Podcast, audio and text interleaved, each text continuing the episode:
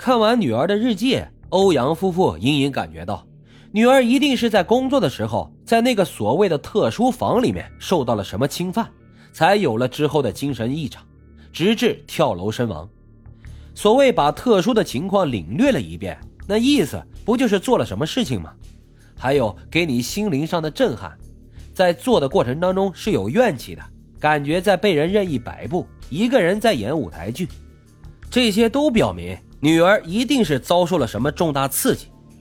女儿已经走了，夫妻俩只能从女儿日记当中的字里行间去揣测她当时的心理，但这些都无法作为女儿遭受过侵害的直接证据。还有同学私下告诉欧阳夫妇，六月十号的晚上，酒店另外一名女员工跳楼自杀了。当天晚上，有人看见欧阳娜佩在宿舍里默默的流泪，并且自言自语的说的。他解脱了，这个线索更让欧阳夫妇怀疑，女儿跳楼的背后一定有着不为人知的秘密。为了弄清楚女儿所说的特殊事件在表达什么，欧阳兆新尝试去寻找酒店和当初跟女儿一起实习的同学了解情况。酒店方面称没有什么特殊房，只是员工们认为那间房比较乱、比较脏，就取了这个名字。实习的同学呢，却有着不同的说法。所谓特殊房，就是吸毒房或者是嫖娼房，虽然不确定是哪间，但共同点就是在里面你会看见吸管之类的东西。而且特殊房不是从实习生中传出来的，以前就有。如果欧阳娜佩在日记中提到的特殊房，正如同学所说的那样，那么就不难想象，还只是一个大三学生的欧阳娜佩，在换岗不到一个月的时间里。究竟遭遇了怎样的震撼与冲击呀？欧阳娜佩生前究竟经历了什么？日记本里提到的特殊事件究竟指的是什么？由于已经死无对证，所以这件事情似乎成了一个解不开的谜。但种种线索表明，事情远非表面上这么简单。学校和酒店想通过签署承诺书，把责任全推到欧阳自己家的身上，似乎也有点欲盖弥彰的意思。二零零九年年底，欧阳夫妇把学校和酒店一同告上了法庭。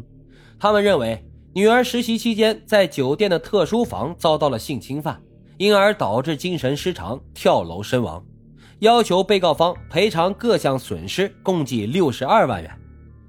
二零一零年四月七号，深圳市罗湖区人民法院开庭审理了此案。学校的诉讼代理人表示。学校发现欧阳娜佩出现精神上的异常后，立马通知了家长，后续呢也非常配合。在整个事件当中，学校已尽到各项义务，并不存在过错。对于欧阳家提交的日记，酒店方认为，日记和欧阳娜佩的精神异常导致坠楼身亡是没有关系的。日记当中写的东西也并没有表现出欧阳娜佩受到了什么侵害，只能证明他自己的一些想法。欧阳家则回应，欧阳娜佩在此之前并没有出现精神失常的表现，反而在校期间取得了各项荣誉以及奖学金。可到酒店实习不久后就出现了精神病，这和学校和酒店的管理、教育、思想疏导等方面是脱不开关系的。学校和酒店应该对这起事故的结果负全部责任。双方是争论不休，最终经过法院的调解。原被告双方达成了协议，校方和酒店再各自支付欧阳家七万五千元，加上之前给欧阳家的赔偿，共计二十六万元。案件就此告一段落。我想，欧阳夫妇坚持打这场官司，不是为了多要后面这二十六万元，而是表明一个探求女儿不明死亡真相的态度，也是一种无声的呐喊。私人已逝，没有警方的权威调查，我们也不好过多的揣测。在此，只希望这世界上能够多一些善，少一些恶，也希望大伙的眼睛能够看到的是光明，而不是阴霾吧。